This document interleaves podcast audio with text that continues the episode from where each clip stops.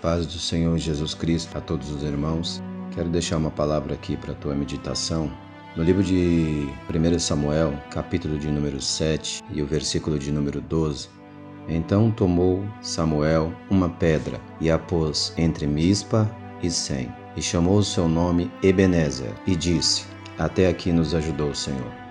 O profeta Samuel ele foi muito claro naquilo que ele fez. Ele tinha certeza de que se não fosse a mão de Deus, eles não teriam conseguido a vitória que eles tiveram e nem o êxito que eles tiveram na batalha.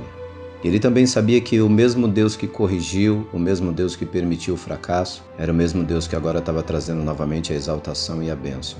E este é o nosso Deus, é o Deus que nós servimos, que muitas das vezes permite que nós tenhamos fracassos, para que a gente possa se levantar e se aproximar dele e fazer a vontade e o querer dele. E reconhecer acima de tudo que sem ele nós não somos nada.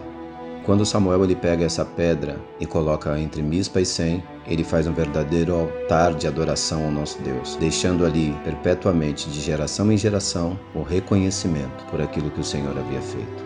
Então nós precisamos aprender a reconhecer tudo aquilo que o nosso Deus ele tem feito em nossas vidas. Seus milagres, seu perdão, seu amor, sua misericórdia, os livramentos, a ajuda e o favor que muitas das vezes nós não merecemos. Queremos abandonar, quantas vezes queremos desistir, mas ele sempre nos impulsiona e nos coloca de pé. Então, aprenda a fazer altar de adoração para o teu Deus. Lembra de tudo aquilo que ele fez na sua vida, das vitórias, das conquistas, é claro, também das derrotas, porque são com elas que nós aprendemos e crescemos. Mas Samuel ele tinha certeza de que Deus havia o ajudado. Ele foi bem claro, até aqui nos ajudou o Senhor.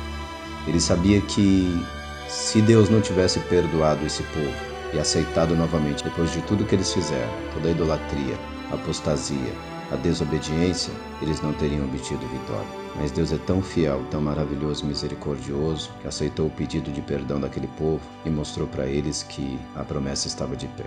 Então coloque sempre em prioridade a vontade desse Deus, acima de tudo e de todas as coisas. Nunca se esqueça que até aqui o Senhor tem nos ajudado. Deus abençoe sua vida, sua casa e a sua família.